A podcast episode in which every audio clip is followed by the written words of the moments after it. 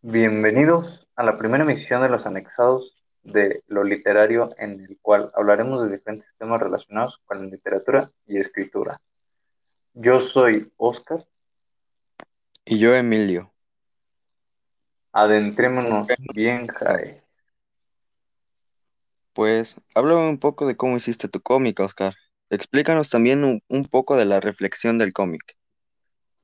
Bueno, yo me basé en una, bueno, una anécdota que relaciona la vida que tengo con una persona que me apoya, me acompaña día a día. Su nombre es Jimena y es prácticamente la persona más cercana a mí, ya que como se narra en el cómic, la conocí en la secundaria y a partir de ahí empezamos a vivir muchas experiencias.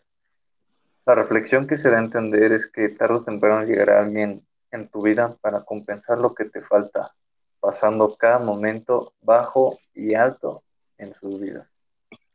Ahora cuéntanos el tuyo, Emilio. Sí, pues mi historia es muy cómica y es enfocada en mi ex. Narra la vez que hice un acto de amor. Esto sucedió en segunda de secundaria, para lo que en ese tiempo me gustaba una niña de mi salón llamada Vanessa. A pesar de ser del mismo salón, casi nunca hablábamos, por lo que sentía que nunca tendría ni siquiera la oportunidad de ser su amigo. Pero pues ahí fue donde un día normal, en clase de química, el profesor explicando el tema como de costumbre, lanzó la pregunta de si alguien tenía alguna duda, por lo que Vanessa hizo un comentario el cual era, ¿a quién le importa esto? Por lo que el profesor molesto volteó a preguntar quién había dicho eso.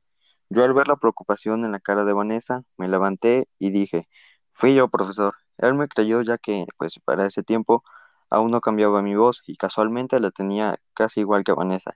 El profesor me llevó a la dirección y me suspendieron una semana, pero al siguiente día, para mi sorpresa, Vanessa fue hasta mi casa para agradecerme e invitarme a ir por un helado.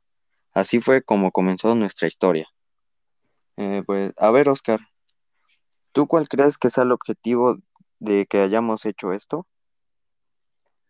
Bueno, siento que nos podría beneficiar en cómo manifestar y persuadir a personas mediante una simple narrativa basada en hechos reales o ficticios. Sí, pues yo pienso que da como otra perspectiva de cómo se cuentan o se viven las cosas. ¿Qué disfrutaste más de hacer de tu cómic? Bueno, por ejemplo, a mí me gustó mucho el hacer el guion. Ah, a mí me gustó más la elaboración del cómic, darle como mi propio aspecto a los personajes, ¿sabes? Ahora, ahora que ya estamos haciendo un podcast, ¿te gusta más la idea de hacer un cómic o de hacer el podcast? Siento que no es tanto trabajo un cómic como el de hacer un podcast. Y gracias a eso le da una esencia diferente, ya que tú cuentas, hablas e interactúas con la opinión de la gente, además de hablar libremente sobre lo que quieras.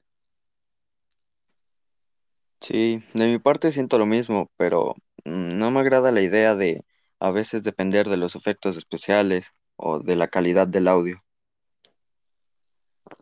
Eh, no es tanto problema eso, ya que hay diferentes maneras de manejarlo, pero yo creo que pues aquí lo vamos a dejar en la primera emisión de este podcast.